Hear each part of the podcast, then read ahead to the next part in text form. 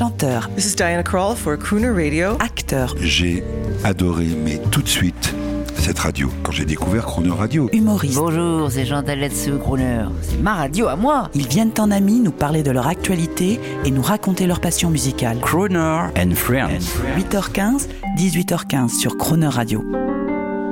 L'occasion de la sortie d'un coffret CD de ses enregistrements en studio à Paris, on retrouve le célèbre producteur, musicien et arrangeur Quincy Jones au micro de Jean-Baptiste Tuzet.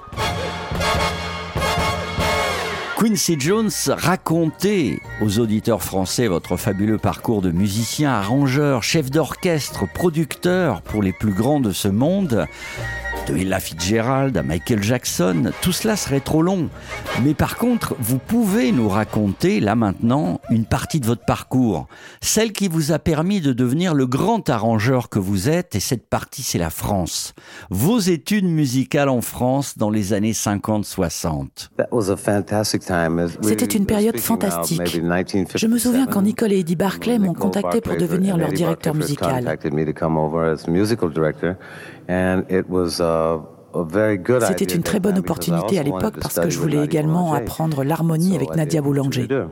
Je n'avais jamais eu l'opportunité d'écrire pour des cordes, des violons.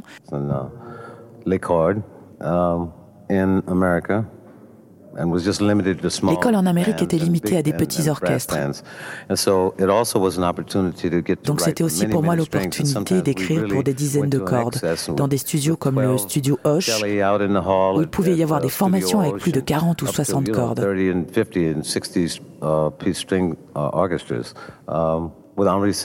Par exemple avec Henri Salvador et June Richmond, Eddie Barclay, les Double Six, les Blue Stars, Christiane Legrand.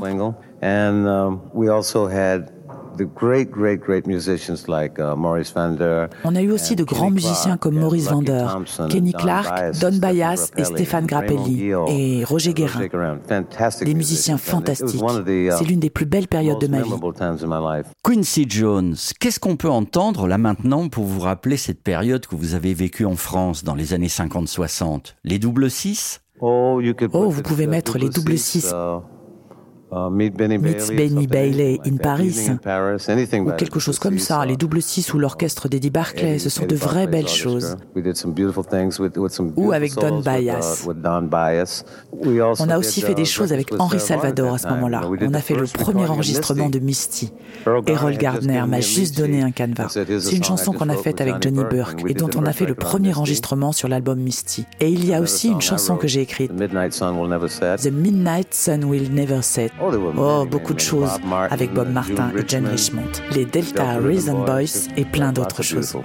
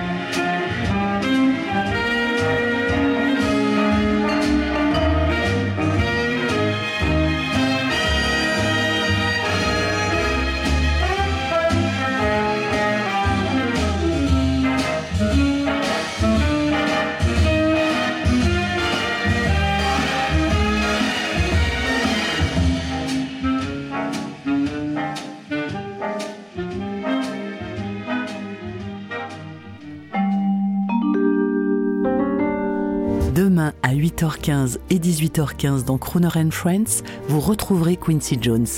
L'intégralité de cette émission est maintenant disponible en podcast sur cronerradio.fr.